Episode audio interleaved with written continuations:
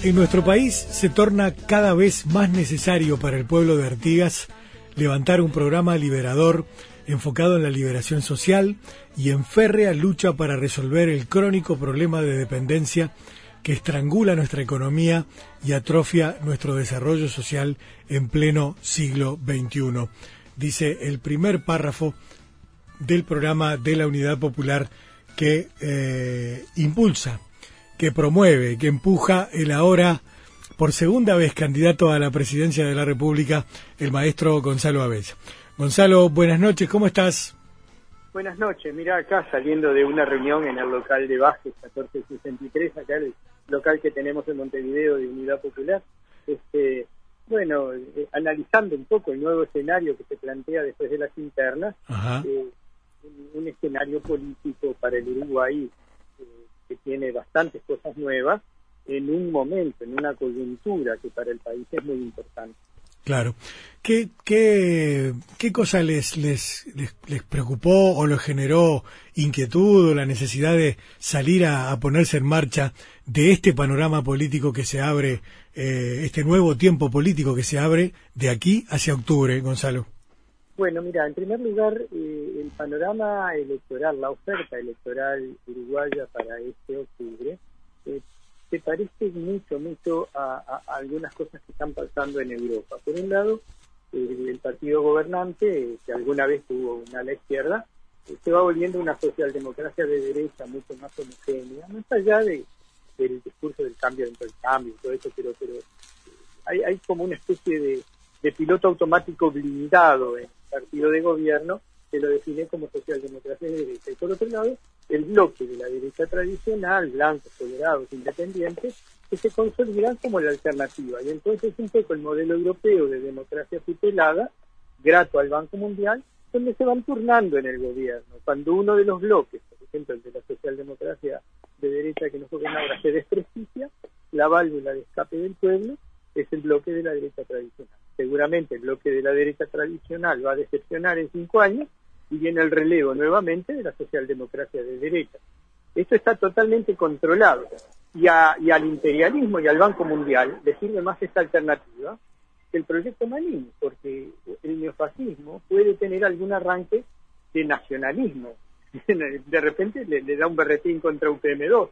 En cambio, tanto la socialdemocracia de derecha gobernante como la alternativa de la derecha tradicional tienen todo garantizado para que UPM2 sea la dueña de nuestro territorio, se meta en nuestra educación, establezca una nueva legislación obrera reaccionaria. Es decir, todo está pensado, se meta con su tren desde su fábrica a su puerto a ocupar una parte del territorio nacional, en vez de un muro como, como hizo Trump, hacen dos, a ambos lados de la ruta para quitarnos soberanía. Es decir, todo eso lo garantiza tanto el partido de gobierno Frente Amplio actual como lo garantiza el bloque de derecha dirigido por tal. Maestro, ¿entiende usted que hay un nuevo bipartidismo en el Uruguay que hay que comenzar a, estudiar o a, cómo eh, meterse en escena para, para, para, para, para levantar? Claro, esa es la razón de ser para nosotros de la Unidad Popular, que realmente eh, la democracia tutelada, que por obra del Banco Mundial fue sustituyendo a las dictaduras abiertas, por democracia tutelada, llega finalmente al objetivo eh, que el Banco Mundial quería y que el imperialismo quería. Es decir, eh, un partido socialdemócrata de derecha que le hace los mandados a UPM y a, las transnacionales y a EDUI 21 seguramente, y un bloque de la derecha tradicional que es su relevo para garantizar la alta rotatividad como un tema de democracia estable. Es lo mismo que entre laboristas los laboristas en Inglaterra le ganan a los conservadores, los conservadores le ganan a los laboristas, y la, la, la, reina sigue paseando en su carroza. no se hace problema de si ganan los laboristas o, o los Tories. Este, lo mismo en España, ¿no? Ahora vuelven el PSOE al poder, eh, desciende el PP, después este, el PSOE, por supuesto, va a decepcionar eh, con Ciudadanos, entonces va a volver el Partido Popular. Y el rey sigue como su vida de zángano, este, y, la democracia está bendecida, ¿no? Y se llama democracia una monarquía que cuando los catalanes quisieron volar, votar, les reventaron la cabeza. Entonces, ese esquema de falsa democracia o de democracia meramente formal es la democracia que se ha instalado en Uruguay eh, para la mayor gloria de las transnacionales. Ojo, siempre una formalidad democrática es mejor que una dictadura abierta, ¿no? Eh, nos, da oportunidad de tener ese debate francamente eh, y, la opinión, este, el intercambio de opiniones entre los partidos en, el mejor escenario posible, pero nosotros creemos que está todo restringido por, por realmente la opresión que se expresa, en, por ejemplo, en el contrato de UPM2 y que se va a expresar, no por casualidad tal, puso como segundo a un hombre de, de, de EDUI 21, ¿no? Gonzalo, este, ¿cuáles son las prioridades eh, de la Unidad Popular de aquí a octubre en materia de discusión política, verdad? ¿Qué es lo que les, les preocupa más para tratar de llegarle a la gente en el sentido de, bueno, provocar eh, la reflexión, eh, el debate y, por qué no, el cambio, ¿no? Naturalmente. Exactamente. Nosotros lo que más nos importa en la campaña electoral es el debate respetuoso. Nos han invisibilizado bastante, sobre todo en, los grandes medios.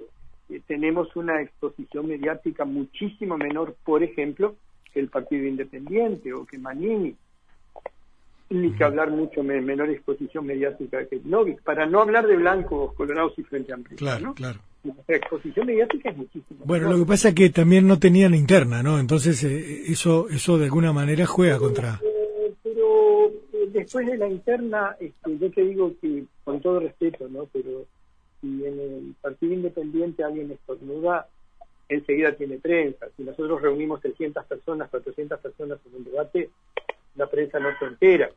Y eso no tiene nada que ver con, la fórmula, eso tiene que ver con, una cierta invisibilidad.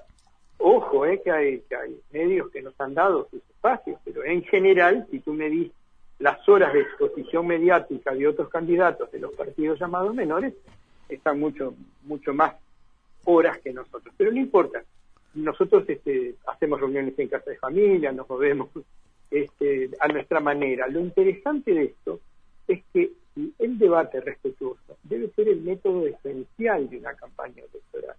Recuerdo un tío mío viejo que decía que lo peor que te puede pasar en la campaña electoral es ganarla toda, porque entonces no creciste.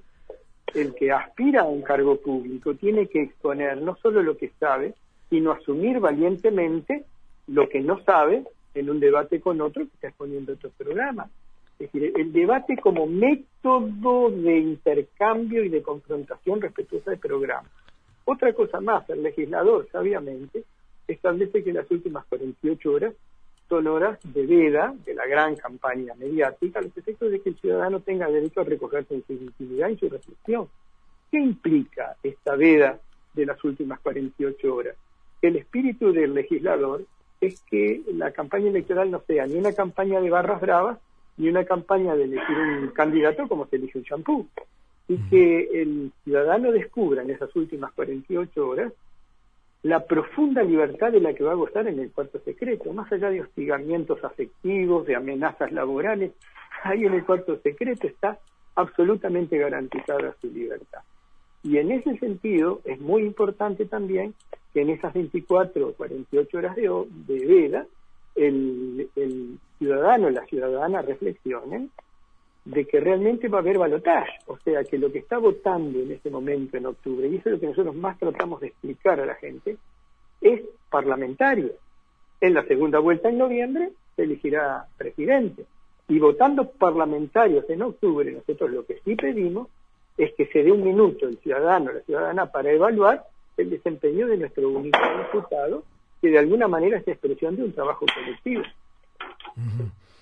O sea que la, intención es potenciar todo lo posible el hecho de eh, obtener una buena bancada parlamentaria. Ah, sí, sí. Nosotros creemos que en un año 2020 que va a haber un ajuste feroz, tanto gane el doctor Lacalle como el ingeniero Martínez, va a haber un ajuste terrible en contra de los trabajadores, en contra de los jubilados, una bancada fuerte, sola no sirve para nada, pero una bancada de la unidad popular fuerte, sintonizando con un fuerte movimiento ciudadano y de movilizaciones obreras y de jubilados y estudiantes, ah, puede lograr mucho.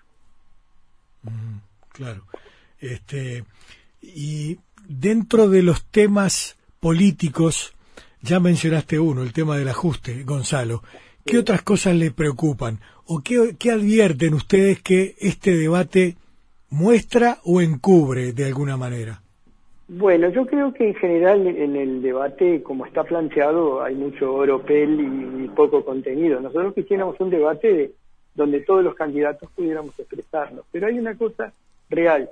Mucha gente que está desinteresada de la política y está con, y, tiene buenas razones para estar desengañada, en, particular la juventud tiene muy buenas razones para estar desengañado, este, tiene una visión errónea de que gane quien gane, todo va a seguir como está. Y es equivocado. Gane quien gane, todo va a ser peor. Es decir, estamos en víspera de cosas terribles contra el pueblo, contra el pueblo trabajador, contra los jubilados, de ajuste, de carestía, de mayor desempleo, de mayor envenenamiento de los ríos, de más cianobacterias, y eso solo se puede enfrentar, ya les digo, con la fuerte bancada de la Unidad Popular y con un movimiento social. Entonces el tema es que para nosotros la gran preocupación es que gane quien gane, todo sigue como está, no es totalmente correcto. Gane quien gane, las cosas van a ser mucho peor. Y ahí va a ser imprescindible la resistencia ciudadana, la opinión pública consciente y sobre todo entender que los grandes problemas del país están íntimamente relacionados. Por ejemplo, el tema de la ecología. Hay gente que cree que la ecología es la piedra filosofal que resuelve todo.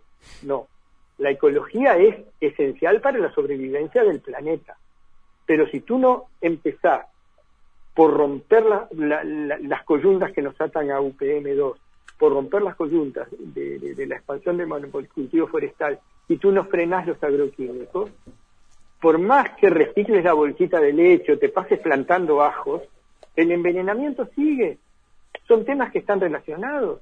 Por eso en, el programa de la Unidad Popular, la ecología, que es un tema de vida del planeta, de sobrevivencia, está en el punto 8. Lo primero es romper las coyuntas con las transnacionales y establecer una política soberana, un desarrollo soberano de país socialmente solidario y ambientalmente sustentable. En ese marco es que la ecología es vital. Gonzalo, por, decirlo de alguna manera, nada más, eh, este tema no, está en el ambiente político, eh, digo, a ustedes les preocupa particularmente, tienen una tradición larga además en, en, eso en particular, pero han podido incluso intercambiar con otras otras fuerzas políticas a este respecto para llevar esa preocupación, para acercarla. Claro, tú sabes que nuestro diputado en, temas como el Plan Nacional de Viviendas, ahora la ley que propone la Unidad Popular este, para frenar la, la, fumigación sobre las zonas apícolas, este, el proyecto de ley popular de que no salgan cueros crudos del país, sino con trabajo añadido, muchas veces ha encontrado eco en otros parlamentarios de otros partidos. O sea que nosotros en todos los temas somos muy realistas de nuestras magras fuerzas más allá de que estamos creciendo, o sea que tratamos siempre de buscar concertación con otras fuerzas para llevarlos adelante. En el plano ambiental, yo estoy seguro que el año que viene, en las movilizaciones, vamos a estar hombro con hombro con gente de PERI, con gente de otros partidos que también sienten este tema. Pero la, la visión global del problema, de la soberanía patria, de un camino propio, de la tierra recuperada, del Instituto Nacional de Colonización, de un ferrocarril para los uruguayos, de una flota pesquera, de, de, todo lo que tiene que ser un frigorífico nacional, esa visión de conjunto solo la tiene la Unidad Popular. Maestro, permítame ser un, por un momento, y con todo respeto, abogado del diablo, para preguntarle acerca, acerca de, de, a veces se dice por allí que cuando es tan opuesto un pensamiento con otro, son tan opuestos que tienen hasta un punto de contacto en, en, algún lugar. Por ejemplo, eh, se dice por allí que hasta han coincidido más con blancos y colorados que con el propio Frente Amplio en temas puntuales. ¿Esto es así? A ver, este, nosotros en general, eh, por ejemplo, cuando se votó la reforma de, la, ley orgánica militar, juntamos votos con, con el Frente Amplio. Es decir, no se vio mucho porque después en el Senado fue la Unidad Popular perdón, fue el Frente Amplio y el Partido Independiente porque no tenemos senadores. Sí, sí, sí, En la Cámara de Diputados, nosotros la, reforma de la ley militar la votamos junto con el Frente Amplio. En muchas cosas votamos junto con el Frente Amplio. En otras cosas, sobre todo en investigaciones, sobre todo en investigaciones, votamos con blancos y colorados. Por ejemplo, en el tema de ANCAP, a pesar de que hicimos una investigación separada, votamos con blanco cerrado. Cuando eh, el doctor Tabaré Vázquez ofreció a todos los partidos de oposición, a todos los partidos de oposición cargos dependientes del Ejecutivo, fuimos el único grupo de la Unidad Popular que le dijimos al Frente Amplio, no gracias. Pero cuando el doctor Tabaré Vázquez, al comienzo de este mandato, llamó a todos los partidos a discutir el tema de la inseguridad, fuimos los primeros en llegar a la, a la torre ejecutiva. Los primeros en decir sí, porque más allá de que tenemos distintas posiciones con el ministro Bonomi, todos somos papás, somos abuelos, somos eh, tenemos ahí tenemos que pensar en caminos de sentido común. Por supuesto. Un problema que es alarma pública. Entonces, nosotros no, miramos quién nos vota al lado, no especulamos si es porque son oposición, porque son demagogos o porque son honestos. Nosotros vamos por nuestro camino. Claro. Eh, bueno, Gonzalo, te queremos agradecer mucho por este rato esta noche. Este, si no les complica, nos comunicamos más adelante para, para seguir conversando, ¿te parece? Pero mirá, de acá a, octubre, este, eh, para mí, este, yo estoy muy convencido de, de, lo que hago en la Unidad Popular, este, y de acá a octubre, para mí lo prioritario es esto, por suerte mi familia me apoya, este, eh, soy un abuelo preocupado y consciente, yo le digo a mis nietos cuando los veo, digo, los veo menos de lo que quisiera, pero también lo hago por. Así que encantado. Gracias. Muy amable. Gracias, Gonzalo. Buenas noches. El maestro Gonzalo Abella, señoras y señores, que es candidato a la presidencia por la Unidad Popular.